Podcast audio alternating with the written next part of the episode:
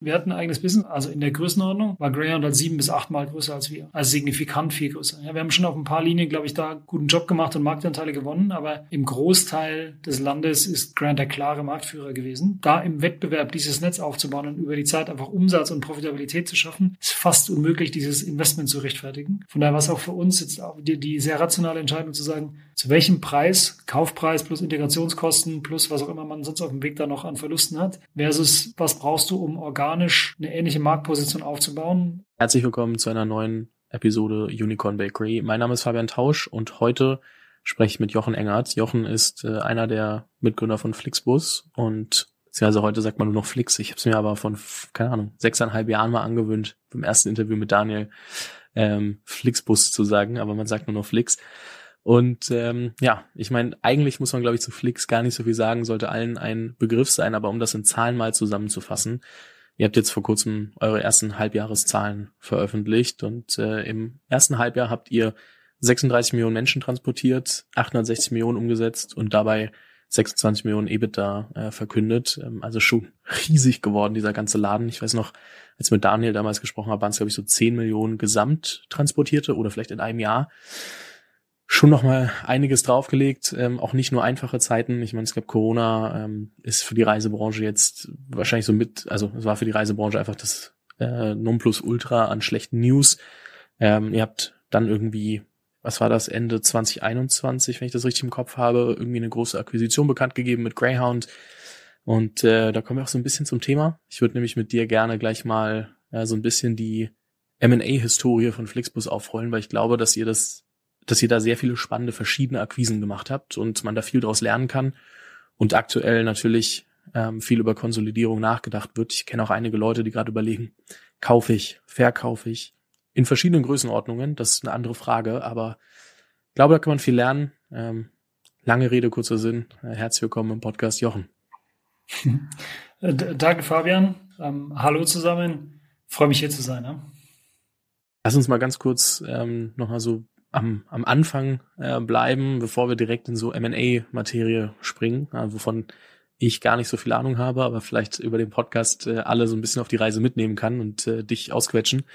Du bist selbst äh, inzwischen deutlich mehr auf der Investmentseite bei Flix Founders. Ich glaube, jeder, der sich aktiv mit der Startup-Szene beschäftigt, ähm, kriegt mit, dass ihr einige Deals macht und äh, viele gute Deals gemacht habt. Und deswegen wie nimmst du aktuell das ganze Umfeld eigentlich wahr? Wie findest du diese ganze, ja, ich sag mal, die Medien machen ja, und ich zähle mich da auch selber mit rein, Touché, ähm, schon auch äh, immer so ein bisschen Angst mit, es ist so eine ähm, schlechte Zeit etc. Ähm, ihr habt 2012 angefangen, äh, damals noch äh, an GoBus zu arbeiten. Wie hat sich das äh, oder wie vergleicht sich das mit der Zeit aus 2012, 2013, so wo ihr wirklich Geld einsammeln musstet, auch bevor das so eine Hypephase wurde? Hm.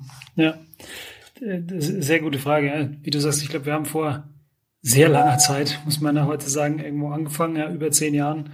Ähm, mittlerweile bin ich so ein bisschen auf die andere Seite gewechselt, wenn man so will. Also ich habe es ja bei uns bei Flix sehr lange operativ gemacht durch unterschiedlichste Funktionen haben jetzt vor etwa anderthalb Jahren bei uns ins Board gewechselt, bin dann vielen Themen immer noch möglichst eng und irgendwie sehr gerne auch irgendwie eng dran und drin, aber verbringen mehr Zeit mittlerweile auf, auf Investmentthemen. Wir haben irgendwann angefangen, aus unserem Dreier-Gründerkreis heraus ähm, selbst Angel-Investments zu machen, verschiedene andere ähm, Investments uns anzugucken und, und auch zu machen. Von daher so ein bisschen die Seite gewechselt und es ist schon extrem viel passiert in der Zwischenzeit. Also ich glaube, wir waren zu dem damaligen Zeitpunkt in einer ganz anderen Phase, was auch das Ökosystem in Deutschland und Europa angeht. Ähm, es gab natürlich VCs, es gab irgendwie Angel-Investoren. Auch unser erster Investor ist, ist damals einfach ein privater Angel gewesen, der gesagt hat, ich finde das cool, was ihr macht und ich möchte irgendwie dabei sein. Für damals auch eine sehr große Wette, weil zu dem Zeitpunkt der Regulierungsteil, also die Liberalisierung vom Fernbusmarkt überhaupt nicht klar war, der aber sehr stark an das Thema geglaubt hat, offensichtlich an uns als Team geglaubt hat und deswegen ähm, gesagt hat, ich mache das. Das ist der, der Heinz gewesen, der Gründer von Hotel.de damals, ja. Irgendwie bis heute auch Gesellschafter bei uns. Und wir sind irgendwie sehr froh, dass er damals da gesprungen ist. Ähm, und sind klassisch eigentlich durch so, durch die Finanzierungsphasen gelaufen. Ne? Erste Runde mit einem Angel, dann ähm, nochmal eine Angel-Runde gemacht, bevor wir gestartet sind. Irgendwann nach Start Venture Capital ähm, eingesammelt. Ja, damals war ja Holzbrink hießen sie noch, heute HV Capital, die Unternehmertum ist irgendwie dazugekommen, Daimler quasi als Stratege irgendwo damals dazugekommen und haben dann über die Zeit auch, und da kommen wir auch dann ja gleich nochmal drauf, im Zuge von verschiedenen M&A-Deals und Situationen immer wieder ähm, Geld eingesammelt und, und Finanzierungen gestemmt, auch natürlich größere Finanzierungen. Für uns war es eigentlich zu keinem Zeitpunkt so total einfach, irgendwie Geld zu kriegen. Ja, ich glaube, das, was man teilweise in 2021 und 2022 gesehen hat, dass damit, ich möchte was sagen, großen Schaufeln das Geld den Teams hinterhergeworfen wurde. Ähm, auch natürlich jetzt in, in der Nachbetrachtung zu teilweise absurden Bewertungen. Das haben wir in der Form eigentlich nie erlebt. Ja. Für uns war auch Finanzierung zum einen Mittel zum Zweck. Wir haben es immer gemacht, um im Prinzip das Geschäft voranzubringen und nicht jetzt um der Finanzierung willen oder um irgendwie da, damit ähm, News zu produzieren. Zum anderen aber auch immer einfach sehr viel Arbeit, ja? den Leuten zu erklären, was wir tun, wo wir stehen, ähm, unser, unser Geschäftsmodell zu erklären, die, die Investment Story zu erklären. Das war immer sehr, sehr viel Arbeit und wir haben ganz viel Klinken geputzt und ganz viele Nines auch einfach kassiert. Ähm, und, und am Ende waren wir immer froh, dass dann Finanzierung erledigt war und durch war und wir wieder Geschäft machen konnten. Ja? Und Deswegen habe ich wahrscheinlich ein bisschen differenzierteren Blick auf die Marktsituation gerade da draußen. Also ich halte es jetzt nicht für so schlecht, wie es teilweise gemacht wird und wie es von den Medien gemacht wird. Natürlich sind alle auf der Investmentseite vorsichtiger, als es noch ähm, irgendwie vor anderthalb, zwei Jahren oder sowas war. Fairerweise auch zu Recht, wenn man sich anschaut, was teilweise da an Exzessen passiert ist. Und ich glaube, man muss es einfach auch so nennen. Ähm, aber es ist jetzt nicht unmöglich, mit einem guten Thema, einem guten Team und einem guten Produkt, einer guten Lösung einfach auch Finanzierung zu finden und irgendwie erfolgreich eine, eine Runde zu machen, auch mit guten Investoren. Und ich glaube, die Aufgabe auf der Investorenseite ist ja auch im Prinzip durch, gerade wenn es um, um Tech und Earlier Stage Investing geht, in jeder Phase, egal was der Markt im Prinzip draußen macht, einfach die besten Teams zu finden und die besten Investments zu finden. Ja, unabhängig davon, ob das jetzt gerade ein Hype-Markt ist oder ähm, ein bisschen vorsichtiger, konservativerer Markt, vielleicht in der jetzigen Phase. Das ist die Aufgabe von gerade den VCs. Und, und deswegen glaube ich, hat einfach jedes Team da draußen, wenn es ähm, einfach ein gutes Thema, ein gutes Produkt und ein gutes Business hat, eine sehr faire und gute Chance, auch Finanzierung dafür zu kriegen. Und ähm, dass es da vielleicht mehr Nein gibt, als es noch vor einer Weile der Fall war, glaube ich, ganz normal. Und man sollte das einfach als eher, eher das als die Normalität sehen, als es vielleicht irgendwie diese Halbphase zwischendrin auch während der Pandemie gewesen ist. Ähm, und deswegen kann ich da, glaube ich, allen Teams, die auch gerade Finanzierung brauchen, suchen, eher einfach ein bisschen Optimismus mitgeben und sagen, ähm, mit viel Arbeit und Disziplin und einfach einem guten Business und einem guten Team wird am Ende da auch eine gute Finanzierung bei rauskommen. Ja? Und wird man die richtigen Leute für sich finden und für sich begeistern. Aber vielleicht ist einfach ein bisschen mehr Arbeit, als, als es manche auch gewöhnt sind, die in, in dieser Halbphase gestartet sind. Ging mir tatsächlich auch eine Zeit lang so, dass ich selber mich so ein bisschen hab sehr mitreißen lassen von der von der Hype-Phase und dann erstmal wieder lernen musste, dass ähm, das halt auch alles, also ich selber ja als Podcaster auch irgendwie in dieser Zeit in die Startup-Welt nur in der Hype-Phase reingerutscht bin. Ich meine, von 2016 bis 2021 ging es ja nur nach oben. Dann selber sich auch äh, einzugestehen, okay, warte mal, ähm, ich muss vielleicht da auch nochmal akklimatisieren und mir mal angucken, was denn eigentlich ähm, wirklich Sache ist. Das äh, war gar nicht so einfach und als Gründer vielleicht noch viel schwerer, ähm, als wenn man da gar nicht so tief drin hängt und so ein bisschen zwischen den Stühlen auch, auch sitzt. Ähm, ich glaube, eine Sache, die ich noch, noch spannend finde, ich meine, wenn ich jetzt irgendwie Berichte über, über die Flick-Story lese oder so, dann sagen immer alle, ja, die Regulierung war klar, ähm, dann haben die das gemacht und dann ist es losgelaufen. Du hast gesagt, die Regulierung war nicht so klar. Ähm, ich will gar nicht so krass in die frühe Anfangszeit. Ich will eher verstehen, was ihr damals gepitcht habt. Also zwischen, ich meine, ihr elf Jahre her, ähm, ihr habt eine gewisse Vorstellungskraft, was passieren kann. Jetzt sind wir irgendwie elf Jahre in der Zukunft.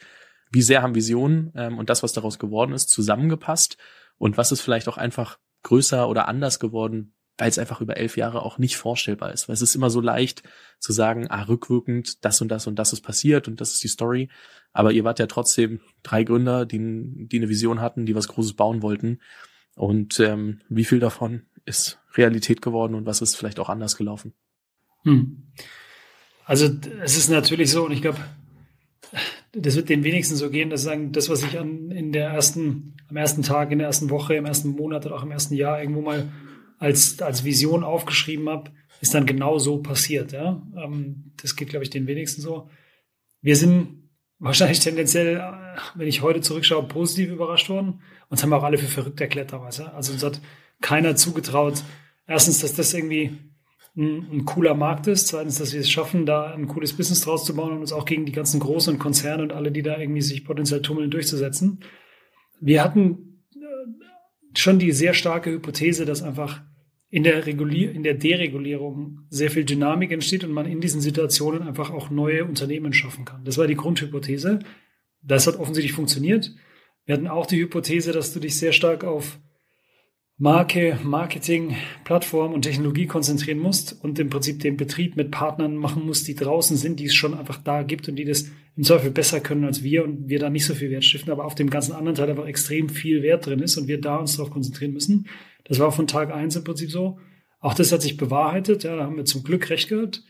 Ähm, wir hatten eine starke Hypothese, dass man sehr schnell auch der Größte sein muss, ähm, um Synergien zu haben, um Netzeffekte zu haben, um auch damit am Ende nachhaltiges Geschäft aufbauen zu können. Auch das hat zum Glück gestimmt. Ja, das war auch nicht klar. Da gab es sehr andere, andere Strategien am Anfang, auch vom Wettbewerb, die eher kleiner gestartet sind, versucht haben, organisch zu optimieren und zu verbessern, in Profitabilität reinzukommen.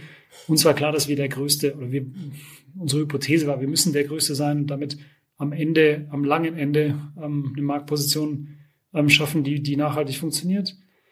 Und, und dann sind es, glaube ich, sind wir wahrscheinlich positiv überrascht worden von, wie sehr funktioniert das Thema über die deutschen Grenzen hinaus. Ja? Wir sind eigentlich gestartet von, das ist in, in Deutschland ein neues Thema. Der Markt ist irgendwie groß genug. Hier kann man schon irgendwie ein gutes, großes, gesundes und am Ende profitables Business bauen. Wir haben interessanterweise in den ganz frühen Pitch-Decks auch schon ähm, das Thema Zug drin gehabt. Also wir haben immer gesagt, da gibt es starke Synergien zwischen Bus und Zug. Es hat am Ende wahrscheinlich länger gedauert, als wir ursprünglich mal überlegt hatten, bis man ein relevantes Zugbusiness dazu bauen kann. Ähm, wir sind auch, glaube ich, positiv einfach überrascht worden, wie sehr das über Deutschland hinausgeht. Also wie sehr das länderübergreifend ist, wie, wie sehr man das quer durch Europa und mittlerweile durch die Welt ähm, bauen kann. Ja, wir sind heute in 42 Ländern.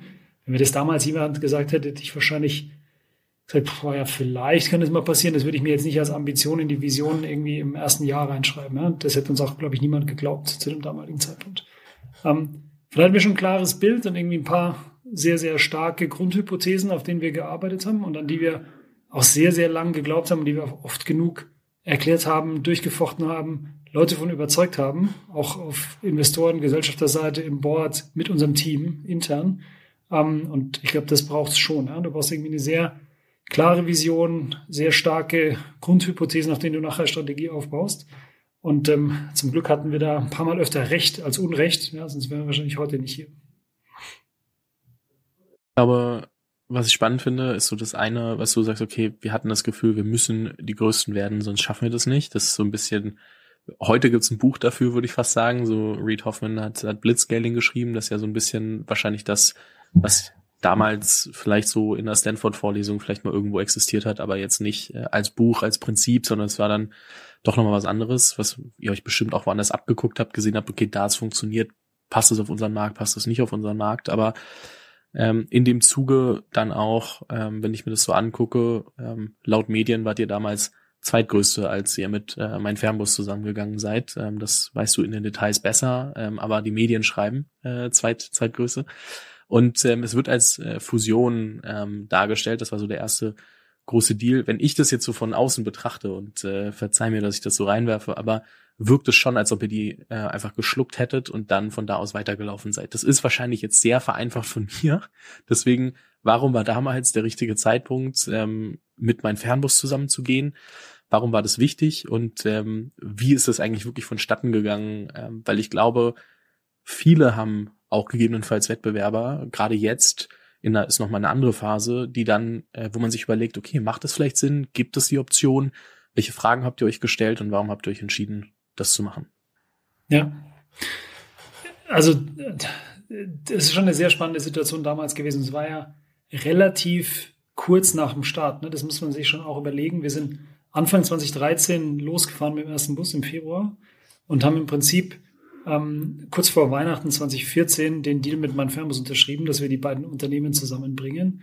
Das wusste zu dem Zeitpunkt ähm, keiner. Ja, kleine Anekdote, wir sind nach dem Notartermin auf unsere Weihnachtsfeier ähm, gefahren, haben mit dem Team gefeiert, dann waren Weihnachtsferien, irgendwie zwei Wochen quasi Team im Urlaub und alles und wir haben dem Team oder beiden Teams dann erst ähm, nach Dreikönig, also ich glaube am 7. Januar, erzählt, dass dieser Deal passiert ist. Ja? Und zum Glück ist zwischendrin auch nichts irgendwo durchgedrungen und, und, und konnten damit die Leute in Ruhe in Weihnachtsurlaub gehen lassen und haben es erst irgendwie hinterher dann alles managen können, was Integration, Kommunikation und so weiter angeht. Ähm, die Situation damals war so, dass im Prinzip mein Firmus und wir ähm, die, die Marktführer in dem Sinn waren. Also wir waren die, die am schnellsten groß geworden sind und groß im Sinne von, wie viel Bus habe ich auf der Straße, wie viele Passagiere habe ich ähm, unterwegs. Ähm, und tatsächlich so, dass mein Firmus signifikant größer war als wir, ähm, weil die es geschafft haben, über ein paar Nischen früher loszufahren, schon initiales Netz aufzubauen, das extrem gut ähm, dahin gekriegt haben, auch quasi aus einem operativen Betrieb heraus sehr stark zu wachsen ähm, und das einfach sehr gut gemacht haben. Und wir mit denen am Ende um die Marktführerschaft so gerungen haben. Ja, wer ist irgendwie schneller, wer wächst schneller, ähm, wer kriegt auch mehr Kapital, um, um am Ende das gewinnen zu können. Und die Konzerne, gegen die wir da im Markt waren, so ein bisschen vorsichtiger waren und viel kleineren Flotten unterwegs waren. Und, und für uns klar war, dass der Markt sich früher oder später konsolidieren wird. Also die Hypothese war, es wird nicht auf Dauer vier, fünf, sechs Anbieter geben, die irgendwo zwischen 10 und 20 Prozent Marktanteil haben und sich auf Jahre irgendwie mit Preisen prügeln, dass ähm, am Ende der Kunde natürlich da irgendwie sehr günstig rumfahren kann, aber keins von den Unternehmen nachhaltig funktionieren wird. Und ähm, das haben am Ende beide Gründerteams auch so gesehen. Ja. Wir haben eigentlich im Markt immer mit allen irgendein, irgendeiner Form Dialog gehabt, mit allen gesprochen ähm, und man hat sich ausgetauscht bis auf eigentlich Flix und mein Firmus, wir haben eigentlich nie miteinander gesprochen, weil wir wussten, das sind die gefährlichsten Wettbewerber. Und irgendwann aber gesagt, naja, wenn man mal drei Schritte zurückgeht und sagt, was kann denn ein langfristiges Szenario sein? Und das ist, glaube ich, dieses Endgame-Szenario-Denken ähm, ist extrem wichtig, um sich mal strategisch Gedanken zu machen, was kann denn in dem Markt passieren in zwei, drei, fünf Jahren? Und das haben wir schon, schon sehr früh gemacht und, und uns darüber Gedanken gemacht. Und dann wir gesagt, okay, wir müssen auch reden. Ja? Und beide haben so den Druck gespürt aus der Wettbewerbssituation heraus. Es ist immer schwieriger geworden. Ähm, Marketingkosten sind hochgegangen, Wettbewerb war sehr intensiv, Preise sehr niedrig. Ähm, und, und das hat natürlich allen irgendwie wehgetan und alle haben da irgendwie viel Geld für gebraucht.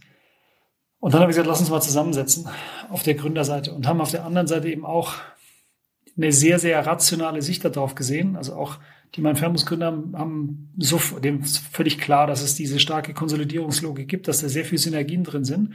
Und wir haben dann, und das war, glaube ich, das Glück, auch festgestellt, dass wir zwar mit unserem übelsten Feind reden. Ja, also unser Team hat halt, wir waren ja damals blau mit, mein, mit Flixbus, mein Firmus schon grün, hat blau geblutet und irgendwie das mein Firmus Team hat grün geblutet. Also war schon irgendwie so eine sehr, sehr starke Rivalität und haben aber festgestellt, erstmal auf der quasi Gründerteamseite, dass wir uns irgendwie überraschend gut verstehen ne? Ähm, und, und der andere nicht ein kompletter Idiot ist, den man gerne hassen ähm, möchte, sondern wir uns überraschend gut verstehen und dann auch inhaltlich sehr schnell gesehen, dass es extrem komplementär ist, dass quasi die Fähigkeiten, die mein Firmus in der Organisation aufgebaut hat, sehr gut zu denen passen, die wir an, auf der anderen Seite aufgebaut hat und wo wir möglicherweise eher unsere Schwächen hatten ähm, und umgekehrt. Und, ähm, und je länger wir darüber geredet haben, quasi in einem kleinen Kreis, in den Gründerteams, desto mehr kam das raus. Und desto mehr hatten wir das Gefühl, okay, da ist eine sehr, sehr starke Markt- und auch Geschäfts- und Businesslogik drin, zu sagen, was, was würde denn passieren, wenn man die Unternehmen zusammenlegt? Und diese, das Potenzial, damit Wert zu schaffen, war am Ende so groß, dass relativ schnell klar war, okay, wir müssen das machen, ja, wir müssen das irgendwie auch hinkriegen, wir müssen einen Deal finden, der für alle Seiten funktioniert ähm, und, und die Unternehmen zusammenbringen und dann gemeinsam weitermachen. Ja. Und ähm, das ist dann häufig in den Situationen ja auch nicht völlig trivial. Ja? Da gibt's dann ähm, große Gründeregos, die da potenziell irgendwie im Raum zusammenkommen.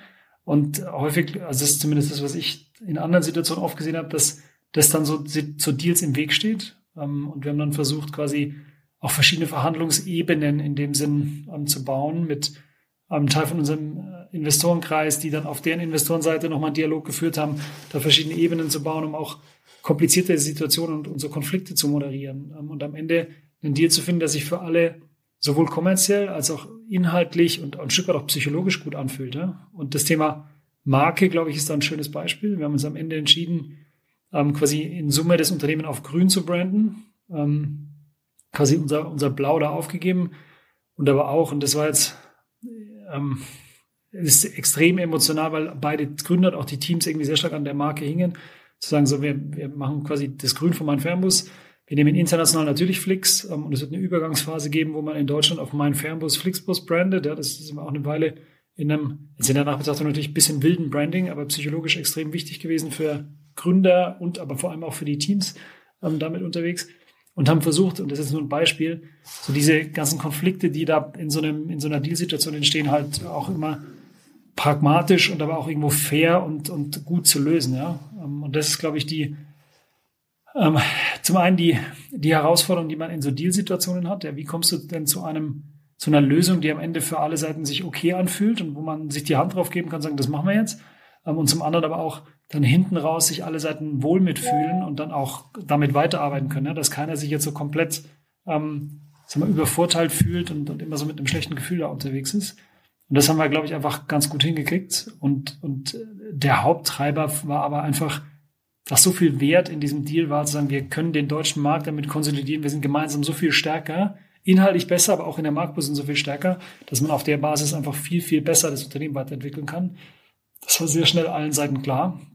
Ähm, und das war der Haupttreiber dafür. Und, und das, wenn jetzt wieder den Bogen zu der aktuellen Situation spannt, und du hast das vorhin gesagt, ich glaube, viele Unternehmen machen sich ja gerade Gedanken, wie, wie wird denn mein Markt sich weiterentwickeln? Ne? Wie wird mein Geschäft sich weiterentwickeln? Und es gibt einen Wettbewerber da draußen, die uns möglicherweise das Leben schwer machen. Macht man mit denen was zusammen? Wie lange ist man im Wettbewerb? Kriegt man die klein, klein gehalten? Gewinnt man den Markt? Wie auch immer. Ähm, und das, glaube ich, eine Übung, die man regelmäßig einfach machen muss. Ja? Und, und auch sich sehr genau so Marktdynamiken anschaut und wahrscheinlich aus diesem wir sind die größten, besten, tollsten, mal irgendwie drei Schritte zurückgehen muss und sagen muss, was ist denn sehr rational die beste Lösung und wie, wie hat man denn die höchsten Erfolgswahrscheinlichkeiten? Ähm, und das war am Ende für uns auch der große Treiber damals, mit meinem Fernbus dann die Gespräche anzufangen und am Ende zum Glück dann auch einen Deal zu finden. Noch eine äh, Nachfrage dazu. Ich meine, ähm, das eine, was du gesagt hast, ist Kompromisse auf der auf der Brand-Seite zu machen. Ähm, ihr nehmt das Grün von meinem Fernbus, äh, Flixbus als Namen, beziehungsweise Flix dann international. Ähm, jetzt kommt natürlich äh, die Frage, es gibt ja auch noch zwei andere Gründer, die meinen Fernbus gemacht haben. Ähm, und am Ende hängen die natürlich auch an der Firma und an dem Ganzen, äh, was da passiert. Und ähm, die sind am Ende nicht mehr ganz so häufig aufgetreten. Das heißt, am Ende sind äh, André, Daniel und äh, du übrig geblieben in der Kommunikation als die Gründer von Flixbus.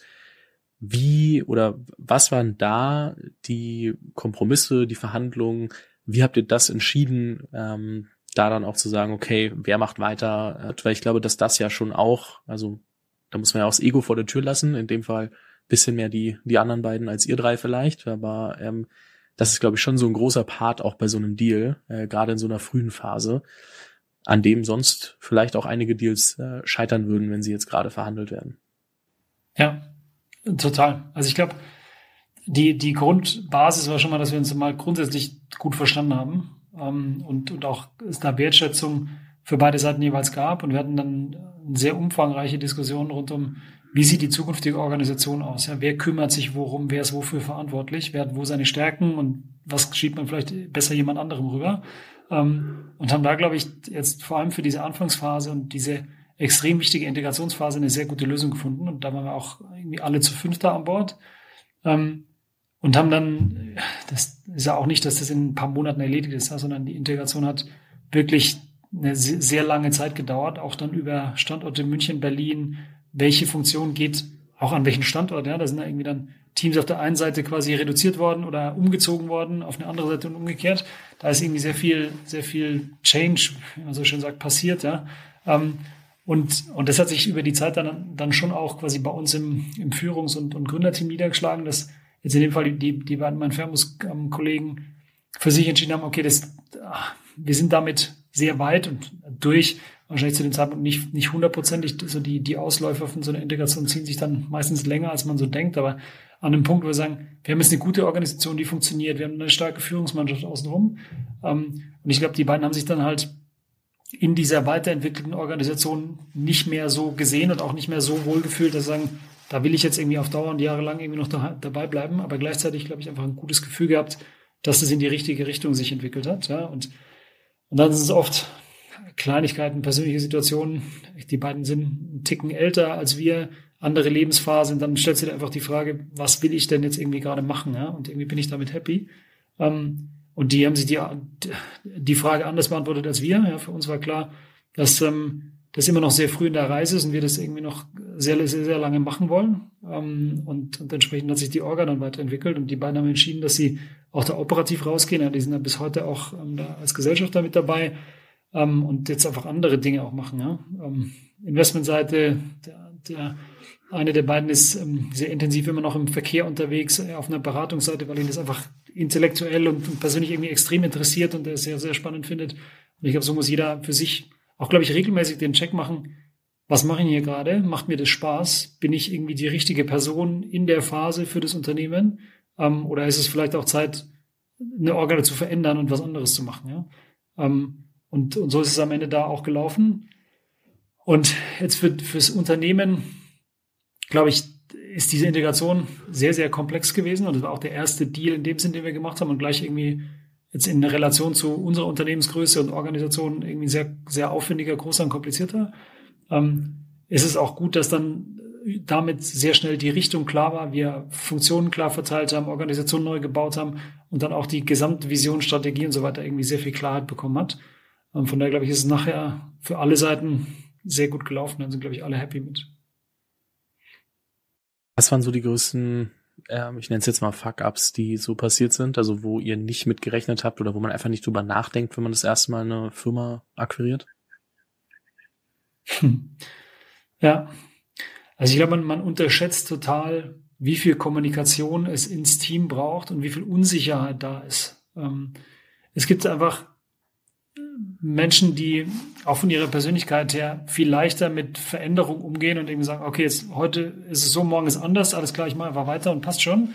Ähm, und, und viele haben aber halt sehr, sehr große Unsicherheit. Und ich glaube, diese Unsicherheit lässt sich in den Situationen eigentlich nur durch extrem viel klare, offene und möglichst präzise Kommunikation lösen. Und das haben wir schon unterschätzt. Ich glaube, wir haben schon viel kommuniziert und erklärt und gemacht, aber du hast immer so diesen, diesen Bias, weil man selber so tief irgendwie drin ist und auch den Überblick über die Themen hat, halt zu vergessen, was die Leute alles nicht wissen, was man vielleicht irgendwie in einem kleineren Kreis schon mal diskutiert und sich durchgedacht hat und so weiter, ähm, aber halt bei den Leuten einfach, ähm, einfach Unsicherheit und Unklarheit hinterlässt. Ja. Und das haben wir, glaube ich, massiv unterschätzt. Ja.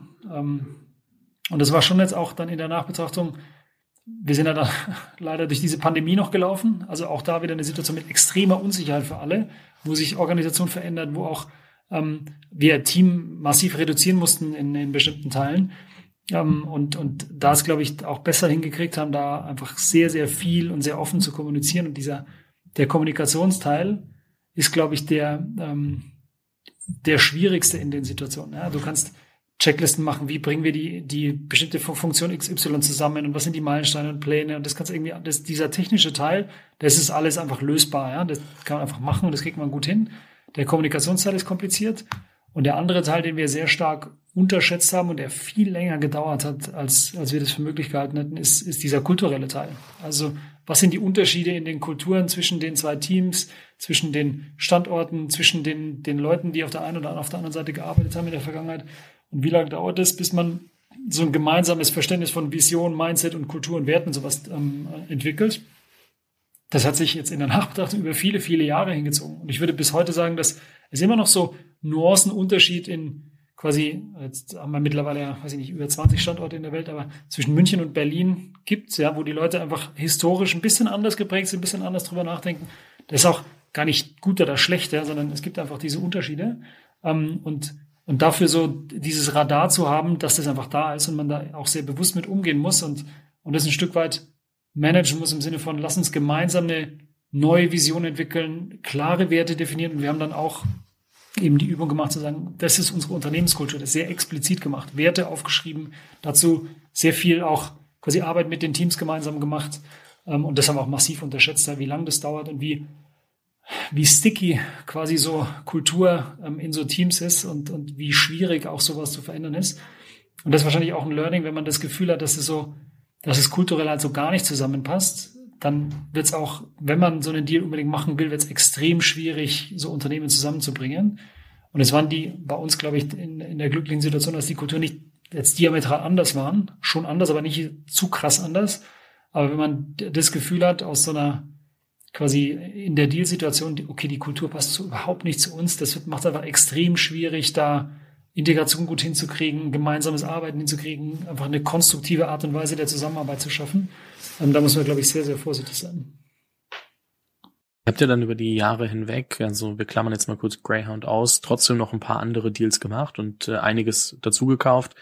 Man kennt äh, Postbus jetzt äh, zum Beispiel in Deutschland, aber man kennt äh, eine, eine relevante ähm, Akquise für euch war äh, Kamil Koç in, in der Türkei, ähm, wo zum, was ja dann wahrscheinlich eher der, der Markteintritt in, in ein anderes Land war.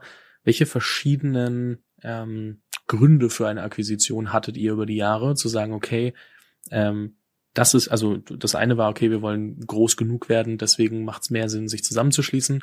Was für Gründe hattet ihr noch, äh, Akquisitionen zu machen, sodass andere Gründer vielleicht auch so ein bisschen überlegen können, ah, habe ich nicht drüber nachgedacht, aber da könnte ich auch noch mal gucken, ob es vielleicht Sinn macht. Ja, bei uns war schon der, der Haupttreiber ist eigentlich immer Marktposition in irgendeiner Form gewesen. Und wir haben uns dann ich glaube, deswegen war der mein Fernbus-Deal schon ungewöhnlich, weil er irgendwo sehr früh war ähm, und, und natürlich so, ähm, so eine riesige Transformation auch für den deutschen Markt bedeutet hat, ähm, dass es sehr ungewöhnlich war.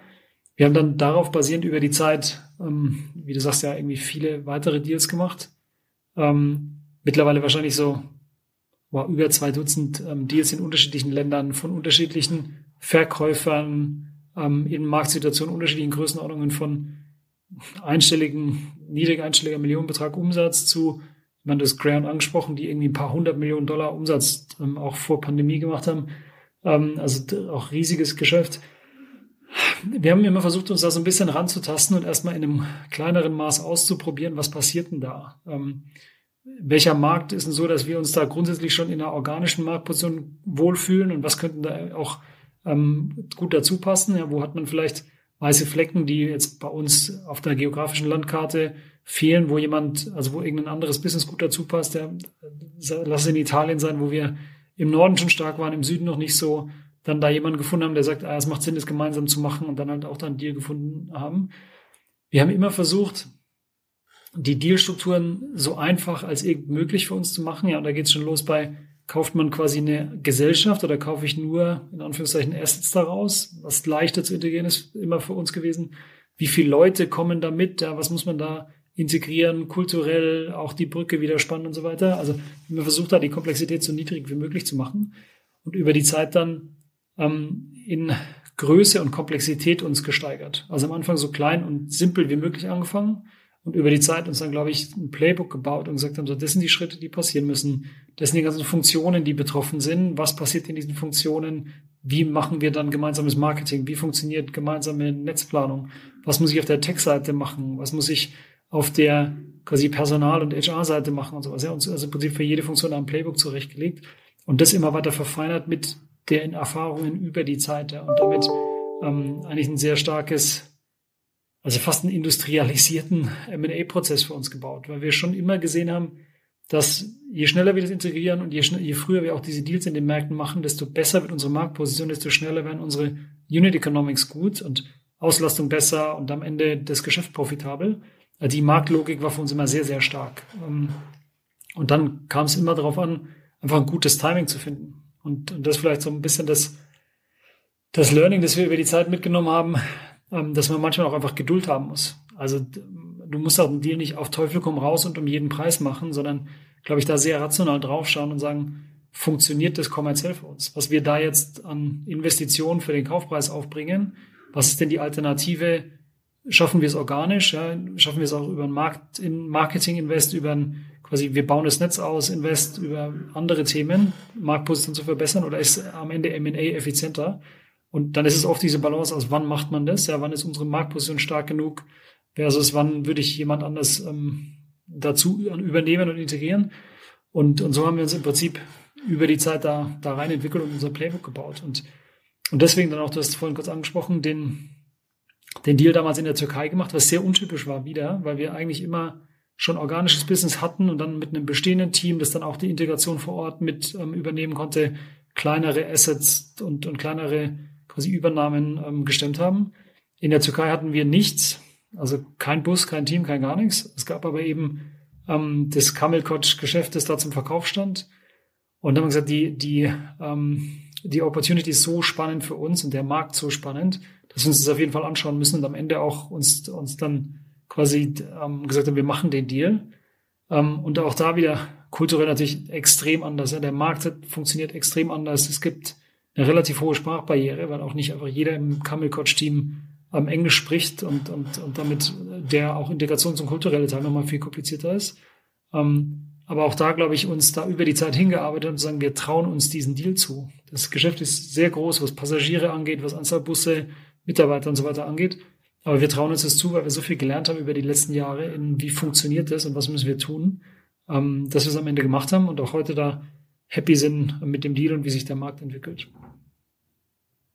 Auch das erste Mal, dass ihr Busse dazu gekauft habt, oder? Wenn ich das richtig im Kopf habe. Ihr habt ja an sich, ähm, für alle, die es nicht wissen, ähm, und das anfangs auch kurz gesagt, ähm, ein Modell, was über Partner läuft. Das heißt, ihr kümmert euch um Marketing, um die Plattform etc. Das heißt, viel die Kundenakquise und äh, am Ende machen Partner das Busgeschäft. Das heißt, wenn ich in einen Flixbus einsteige, dann gehört dieser Bus nicht der Firma Flix äh, in den meisten Fällen. Inzwischen hat sich das ein bisschen, ein bisschen geändert, dass es da auch äh, in verschiedenen Ländern ähm, auch, auch Busse gibt. Aber ich glaube, wenn ich das richtig weiß, war das das erste Mal mit der Türkei, dass ihr auch ähm, quasi nicht nur das Geschäft äh, übernommen habt, sondern auch wirklich Busse und damit sich so ein bisschen das Modell für ein Land angepasst hat, oder? Ja, es ist nicht, nicht ganz richtig, weil auch da haben wir im Prinzip für uns vorher einen Testballon gehabt. Wir haben in, in Schweden den dortigen Marktführer gekauft, die auch ein integriertes Modell hatten mit eigenen Bussen und eigenen Fahrern. Deutlich kleiner, also eher 30, 35 Busse. Ähm, wo für uns relativ schnell klar war, wir haben genug Partner außenrum, die das quasi aufnehmen würden, die die Busse und Fahrer und den ganzen Betrieb für uns dann übernehmen. Das heißt, wir haben das integriert gekauft und haben aber den Betrieb relativ schnell dann auf, auf unsere Partner verteilt. Ähm, und aber auch da im Prinzip den Übungsfall gehabt, was passiert denn, wenn wir so ein, in, das, das habe ich vorhin gemeint, mit komplexere Deals sich zuzutrauen. Wir haben das da im Prinzip getestet auf, auf einer kleineren Dimension und dann das auch wieder angewendet auf, wie würde man das in der Türkei machen. Und heute ist es so, dass die, bevor wir, also als wir es gekauft haben, hatte das Business ein paar hundert eigene Busse, die sie betrieben haben und natürlich irgendwie alles, was da an Fahrern, Wartung, Werkstatt und, und alles Mögliche dranhängt. Und wir es heute in großen Teilen ähm, mit Partnern wieder gemeinsam machen, die quasi den Betriebsteil übernommen haben. Wir einen Teil noch selber fahren, aber es sind deutlich unter 100 Busse heute. Ähm, und, und deswegen am Ende wieder sehr stark in Richtung unser originales Modell da zurückgekommen sind. Aber auch da wieder den Test vorher für uns in der kleineren Dimension hatten und damit auch das Verständnis, okay, das sind die Sachen, die man tun muss, das ist das, was irgendwie passieren und schiefgehen kann. Wir trauen es einfach auf einer größeren Dimension zu. Und wie gesagt, hat im Nachhinein dann gut funktioniert. Aber auch deswegen war natürlich die Hürde zu sagen, wir machen diesen Deal für uns höher und wir haben, glaube ich, mehr Arbeit in Vorbereitung, Diligence-Arbeit ähm, und einfach Analyse ähm, für uns gemacht, um am Ende zu sagen, der Deal in der Türkei ähm, ist für uns gut und wir sollten den machen. Ja?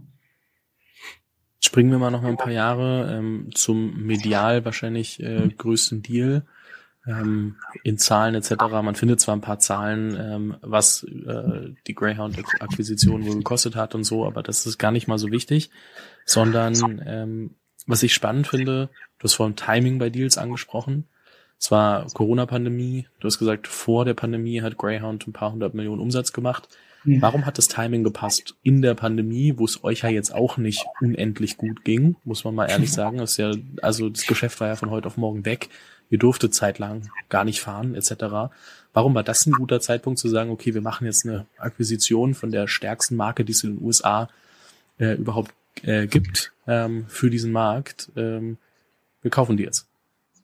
Ja. Ja, es ist auch, ähm, als wir angefangen haben, bei uns intern zu diskutieren, ob ähm, das eine Möglichkeit ist, war das jetzt auch kein wahnsinnig gutes Timing. Also wie du sagst, ja, das war immer noch mitten in der Pandemie.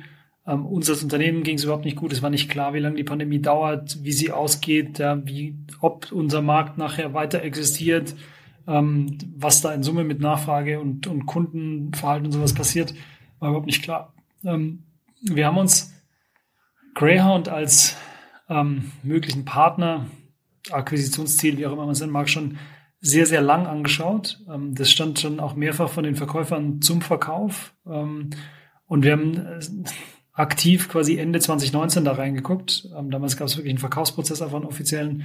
Ähm, wir sind damals irgendwann aus dem Prozess abgesprungen, wenn man so will, weil uns ähm, der angefragte Preis einfach zu hoch war. Gesagt, das glauben wir nicht, dass es wert ist, können wir nicht bezahlen. Wir ähm, sind jetzt, wenn das die Erwartung ist, aber nicht mehr in dem Prozess dabei.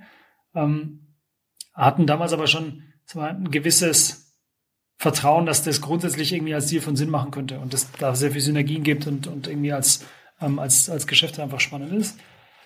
Da ist äh, der Deal damals auseinandergeflogen, also sie haben es nicht verkauft bekommen. Ähm, dann ist die Pandemie passiert und dann hat natürlich sich keiner getraut, das anzufassen eine ganze Weile. Und dann ist mit, mit Greyhound passiert, was mit quasi allen äh, Reise- und, und ähnlichen Businesses in der Pandemie passiert ist.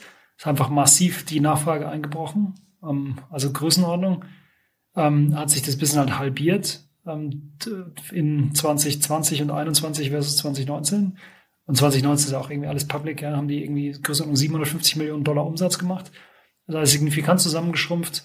Ähm, und wir haben dann im Prinzip aus der Situation heraus für uns auch versucht, ein Stück weit die Chancen in der Krise zu sehen. Ja? Und das war, glaube ich, ähm, im Nachhinein, im Nachhinein ist es wahrscheinlich ist wieder mal offensichtlich, zu dem Zeitpunkt dort war es überhaupt nicht offensichtlich, weil auch wir mit unseren eigenen internen Problemen da mehr als ähm, hart zu kämpfen hatten. Aber wir haben versucht, einfach aus der Situation heraus zu sagen, wie machen wir denn das maximal aus dieser Krise? Ja? Und allen da draußen geht es schlecht und unseren Wettbewerbern geht es mindestens so schlecht wie uns. Wahrscheinlich kommen wir besser weg, weil wir datengetriebener sind, schneller entscheiden und, und anpassen können und so weiter und dem Wettbewerb wird es schlechter gehen.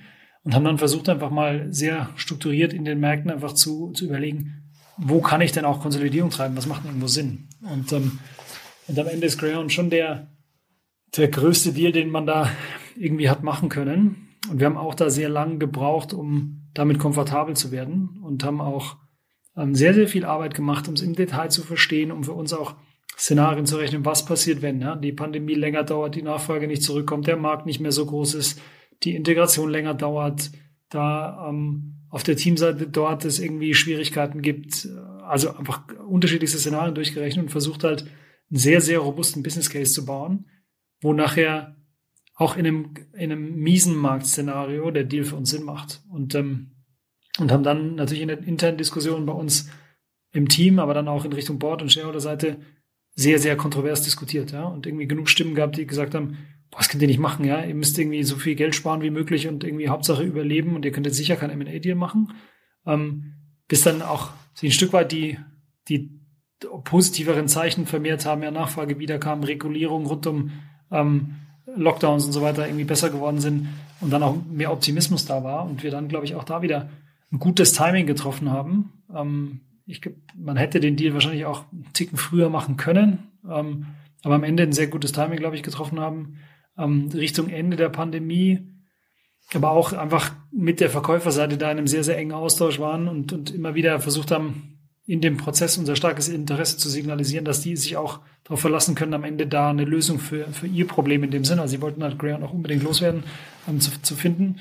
Ähm, und dann war es für uns irgendwann unternehmerisch so klar, dass da so viel Wert und Synergie drin ist, auch in dieser sehr, sehr schwierigen Phase diesen Deal zu machen, dass wir gesagt haben, wir müssen das machen. Ja, das ist strategisch so relevant, so transformativ für den US-Markt. Wir müssen das machen. Ja, ähm, und wir, wir kriegen es auch hin, einen Business Case zu bauen, der so robust ist, dass wir ähm, auch bei uns genug Finanzierung haben, um am Ende irgendwo ein Downside-Szenario ähm, quasi ähm, das, das, das durchstehen zu können. Ja. Und ähm, wie gesagt, es war extrem viel, viel, viel Arbeit. Ähm, am Ende aber jetzt, jetzt, das ist jetzt fast zwei Jahre her, ziemlich genau zwei Jahre her, ähm, hat sich halt brutal gelohnt. Ja? Ein riesiger Fortschritt für uns in der Marktposition in den USA, riesige Synergien da drin. Wir haben mittlerweile ähm, das komplette US-Business, also Flix und Greyhound, auf einer Plattform, riesige Synergien auf der Tech-Seite, Kundenseite, Marketingseite, ähm, immer noch sehr viel zu tun in der Restrukturierung und Transformation von dem Geschäft. Ähm, aber ein extremer Werttreiber, weil einfach US als Markt für uns sehr, sehr groß geworden ist und, und perspektivisch auch sehr profitabel sein wird. Ähm, und von daher war es im Nachhinein die richtige Entscheidung. Aber wie du sagst, jetzt zu dem Zeitpunkt, als wir es diskutiert haben und dann die gemacht haben, war es überhaupt nicht klar. Ja. Ich glaube, was man auch dazu sagen kann, ähm, ihr wart schon trotzdem relativ stark in den USA. Ihr habt ja schon äh, einige Linien gehabt. Es gab auch da schon immer wieder, glaube ich, äh, Berichte, dass Greyhound manche Linien eingestellt hat, weil sie da auch immer mal wieder mit äh, euch äh, ein bisschen, äh, also wahrscheinlich lag das nicht nur an euch, aber auch daran, dass ihr manche Linien vielleicht sogar besser abgebildet habt. Ähm, ich glaube, es gab so ein paar Punkte, die da auch dafür sprechen. Also Das nochmal kurz als Kontext. Ähm, es war nicht das erste Mal, dass ihr euch in die USA gewagt habt. Ähm, das, das stimmt. Wir hatten, wir hatten ein eigenes Business, aber also in der Größenordnung war Greyhound halt sieben bis achtmal größer als wir.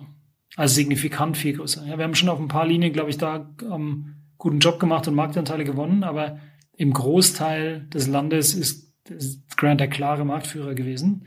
Ähm, und deswegen, wie gesagt, was für uns so transformativ, einfach was auch die Marktposition angeht. Und es hätte extrem viel Zeit und Geld gebraucht, das für uns organisch aufzubauen und auf ein paar, auf Teilen vom Netz, und das vielleicht muss man in, in dem Detail verstehen, Grant betreibt ein Netz einfach quer durchs Land zwischen auch Städten, wo es sonst keine, keinerlei Verbindung gibt. Und gerade auf so, auf, ähm, auf Strecken, wo vielleicht ein, zwei Busse am Tag fahren, da im Wettbewerb dieses Netz aufzubauen und über die Zeit einfach Umsatz und Profitabilität zu schaffen, ist fast unmöglich, dieses Investment zu rechtfertigen.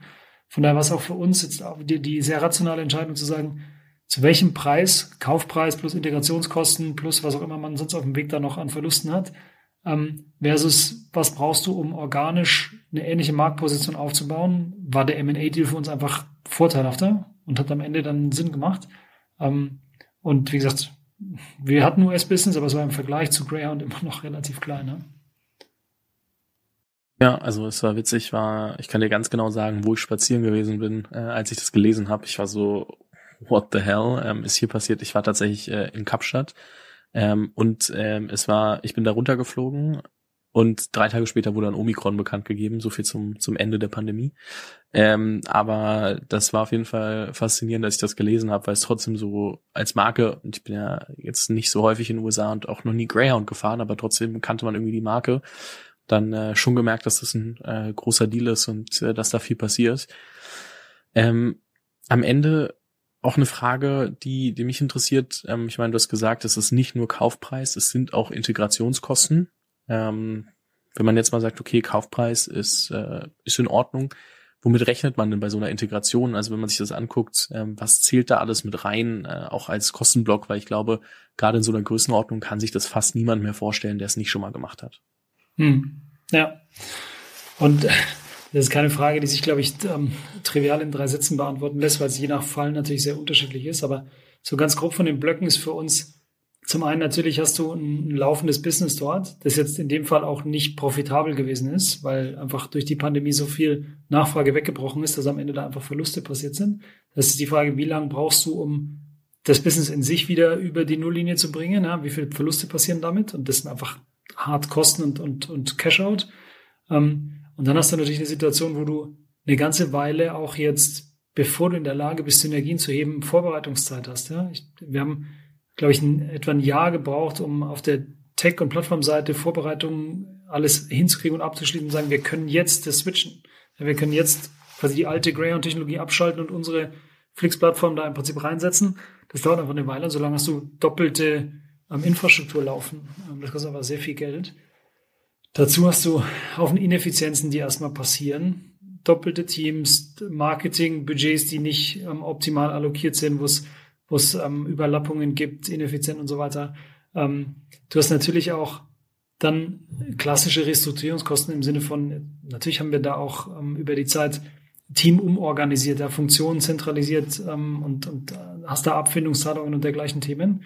Ähm, das, glaube ich, passiert einfach. Du hast einiges an juristischen Kosten, ja, Anwälte, um neue Strukturen zu bauen. Du hast ähm, Steuer- und Wirtschaftsprüfer und Berater und Co., ähm, die im Prinzip auch nachher dafür sorgen, dass der ganze Accounting, Finance, Legal Teil auf einer Logik, einem Rahmen und so weiter läuft. Ja, irgendwie äh, zum Glück alles einmal, also Großteil davon einmal Aufwände, ähm, aber das muss ich im Prinzip auch alles mit reinrechnen. Plus, ich glaube, du brauchst immer einen Puffer für, es passiert irgendwas Unvorhergesehenes. Ja? Ähm, es kann in, in, den USA eine Klage zu einem Thema sein, das du vielleicht in der Due Diligence-Phase nicht gesehen hast. Es kann sein, dass du irgendeinen einfach langsamer Fortschritt auf der Integrationsseite machst und bestimmte Kostenblöcke einfach länger laufen müssen. Ja, wenn wir jetzt uns die Tech-Seite anschauen, glaube ich, haben wir das, das Frontend, also wie verkaufen wir Tickets und managen Netz und Preise, Marketing und sowas, haben wir ähm, übertragen. Das ist aber immer noch ein Teil, den wir auch bei uns intern gar nicht haben. Ja, wie managst du den operativen Betrieb, wo einfach Infrastruktur dort weiterläuft, die auch nicht so völlig unabhängig von dem Frontend ist, wo Strukturen laufen, die wir einfach doppelt vorhalten müssen für einen längeren Zeitraum, als wir vielleicht gedacht haben. Also glaube, man ist am Ende da immer ein bisschen zu optimistisch, wie schnell solche Sachen gehen. Und gerade wenn man jetzt, wie in unserer Situation auch, ähm, dann Business übernimmt, das einfach, das ja über 100 Jahre alt ist, ne, wo gewachsene Strukturen drin sind, das lässt sich nicht so schnell verändern. Ne? Und man ist da, glaube ich, aus der, aus der Gründer- und, und Führungsperspektive immer ein bisschen, bisschen zu optimistisch und auch machen wir einfach schnell, schnell. Am Ende muss man aber sehr genau darauf gucken, was macht denn wirklich Sinn? Ja, womit störst du das Business zu stark, dass du dann auch auf der Umsatz- und Profitabilitätsseite irgendwie zu viel verlierst? Was kannst du zu welchem Zeitpunkt machen? Wie nimmst du auch die Organisation da mit, dass du die wichtigen Leute da an Bord hältst? Ähm, und welche Kompromisse mussten da eingehen? Und im Zweifel unterschätzt man, wie lange es dauert, auch einen komplexen Integrationsprozess einfach zu machen. Oder wie lange so eine, jetzt in unserem Fall die Transformation auch dauert. Ähm, und, und da muss man sich immer mal wieder drei Schritte zurückgehen und irgendwie darauf reflektieren, ist man da konservativ genug, ja? Und, und sollte eher mit einem, glaube ich, sehr, sehr, sehr konservativen Base Case rechnen, als mit einem wird schon alles gut und wir machen es ganz schnell, optimistischen Case. Ja? Das geht meistens schief. Wir haben äh, einmal so einen ganzen Rundumschlag gemacht zu von erster Akquisition bis zu letzter Akquisition und auch was dazwischen war. Ähm, hast du das Gefühl, wir haben irgendwas Wichtiges rund ums Thema M&A und, und Akquisitionen und ähm, wie ich es mir anschaue, wie ich das evaluiere und worauf ich mich einstellen muss, vergessen? Irgendwas weggelassen, wo du sagst, da müssen wir auf jeden Fall nochmal drauf eingehen? Ja, ich, ich glaube, das eine Thema, das für uns jetzt über die Zeit sehr gut funktioniert hat, ist zu sagen, es gibt für uns ein, es gibt ein internes M&A-Team. Also wir haben uns einfach da ähm, ein Team gebaut, das nicht groß ist, aber glaube ich sehr gut ist, ähm, von Leuten, die auch sehr stark unser Business, unser Kerngeschäft verstehen und entsprechend auch so dieses ganze Thema, wie sieht so ein gemeinsamer Business Case aus, auf welche Sachen muss ich aufpassen, welche Hebel habe ich, sehr gut verstehen und dann aber auch dazu dafür sorgen können, dass nachher die Integration gut funktioniert. Also wir haben zum einen ein M&A, im Prinzip ein Deal-Team, ähm, wo auch Expertise rund um den ganzen Diligence-Teil, wir machen im Prinzip einen Großteil der Diligence für uns selber, ähm, der Arbeit nicht alles, was juristisch ist. Ja, dafür haben wir dann häufig, je nachdem, in, an, an welchem Ort oder in welchem Land es ist, ähm, vor Ort nochmal Anwälte dazu. Aber irgendwie einen sehr großen Teil von der Commercial Diligence machen wir für uns selber und eben auch von der Integrationsseite, also auch nochmal ein PMI-Team, also ein Integrationsmanagement-Team, wenn du so willst, ähm, die einfach dieses Playbook haben und kontinuierlich weiterentwickeln, zu sagen, was haben wir gelernt, was müssen wir machen, was sind die Schritte, was sind die Abläufe, und das ist für uns ein extremer Werttreiber, zu sagen, wir haben diese Fähigkeit intern. Und ich muss und kann mir nicht da jedes Mal Berater dazu kaufen. Das ist jetzt für uns wahrscheinlich ein spezieller Fall, wenn wir einfach so viele Deals gemacht haben. Aber so eine gewisse Expertise intern, wo ich mich nicht immer nur auf Leute außen und, und Berater und Externe verlassen muss, finde ich extrem wichtig, ja. Irgendwie da ein gutes Verständnis für zu haben. Und meistens hat man das jetzt im Gründerteam nicht. Ja, vielleicht hat man es im im Investorenkreis, wo jemand da irgendwie auch nochmal Erfahrung mitbringt, aber irgend sowas bei sich intern und auf, auf quasi der eigenen Seite zu haben, ähm, halte ich für extrem wichtig und ist für uns jetzt in, in dem speziellen Fall ein sehr, sehr großer Werttreiber. Deswegen sind wir happy, dass wir dann ein sehr, sehr gutes Team beieinander haben. Habe ich jetzt zuletzt auch mitbekommen, als äh, weil ein Bekannter zum Beispiel im Verkaufsprozess steckt, dass dann die andere Firma, ähm, auch ein Startup aus, aus Deutschland, ähm, okay groß, also so, ich glaube so 300 Leute oder so, auch ein äh, viel intern aus der Diligence machen kann. Und ähm, ich glaube, jeder, der sich überlegt, das häufiger zu machen, ähm, wird wahrscheinlich mit dieser Frage konfrontiert werden. Mache ich das äh, in-house oder, oder mache ich das nicht? Ähm, das ist, glaube ich, dann was anderes, als wenn man sagt, okay, ich mache einmal jetzt gerade einen Deal und habe gar nicht vor, das, das häufiger zu machen. Ein Punkt, den ich noch ergänzen wollte, den wir, glaube ich, vorhin nicht hatten bei den Kostenpunkten. Ich glaube, inzwischen muss man auch nochmal ganz anders über Kapitalkosten sprechen. Ne? Also äh, sowohl über äh, Equity als auch äh, Fremdkapital, je nachdem, was, äh, was man macht. Aber so eine Akquisition, auch das ähm, ist wahrscheinlich so obvious, aber man vergisst es auch gerne und äh, gerade in so 2021 hat man es vielleicht oder 2020 hat man es vielleicht auch einfach so weggedacht als ja, das, das Geld gibt's ja. Jetzt inzwischen ist es natürlich nochmal ein ganz äh, anderes Thema, was da auch noch hinzukommt bei so einer Akquisition. Nee, unbedingt. Also es ist auf jeden Fall ein integraler Teil von dem Business Case zu sagen, was ist denn unsere Erwartung, wie sich das Business standalone und dann quasi gemeinsam entwickelt? Was ist der Unterschied mit und ohne Deal und rechtfertigt das auch das Kapital, das man für diesen Deal braucht? Und, und am Ende verdiene ich meine Kapitalkosten. Ja? Also habe ich eine Überrendite auf das, was die, die Erwartung auf den Kapitalkosten ist, sowohl EK als auch ähm, Fremdkapital.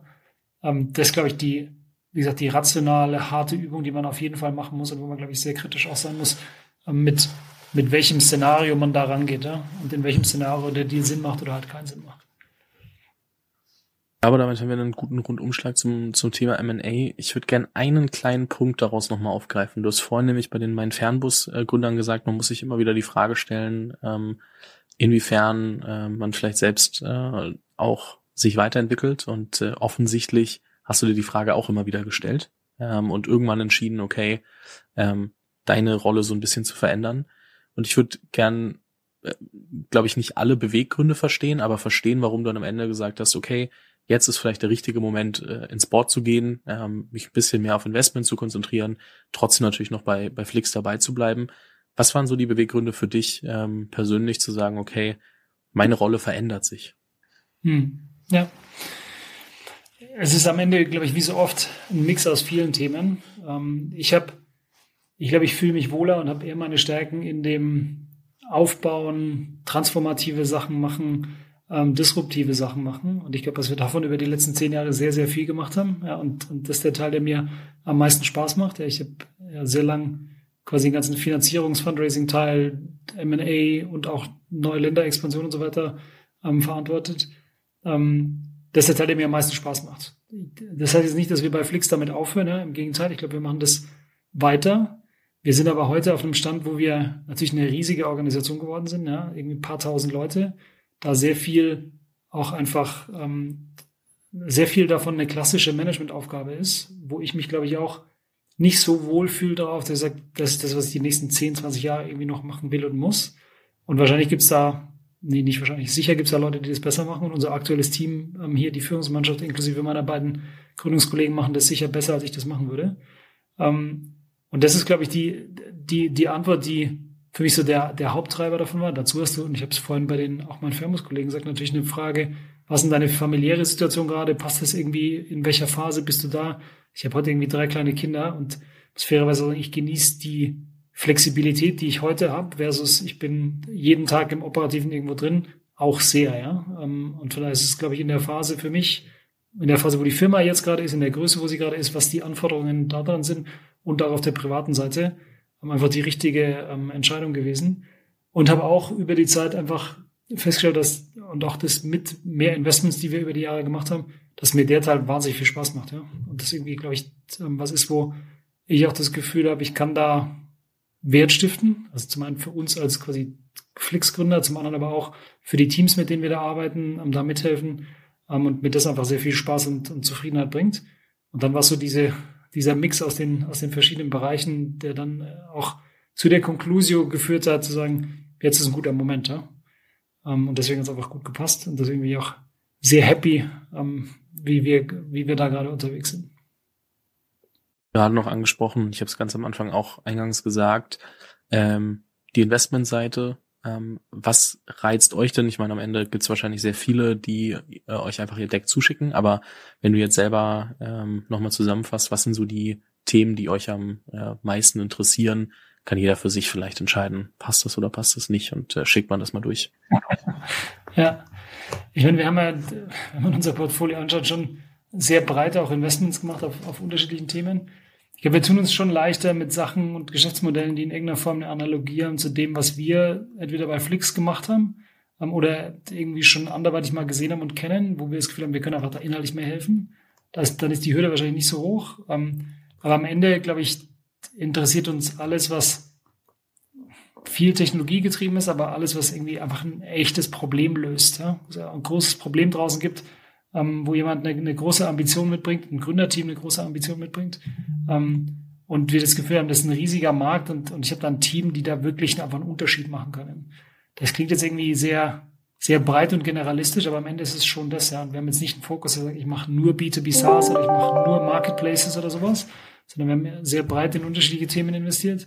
Ähm, ich glaube, für uns ist es, oder warum machen wir das, ist, ist zum einen, weil wir, glaube ich, in Summe einen guten Zugang zu spannendem Dealflow haben und, und aus dem Netzwerk, das wir uns über viele Jahre da aufgebaut haben. Und wie gesagt, weil wir, glaube ich, mit dem, was wir gesehen und gemacht haben und auch ein Netzwerk mitbringen, auch den Teams da helfen können ne? und damit, glaube ich, einen Unterschied ähm, machen können. Ähm, und das ist so ein bisschen die, die Logik, die dahinter steht.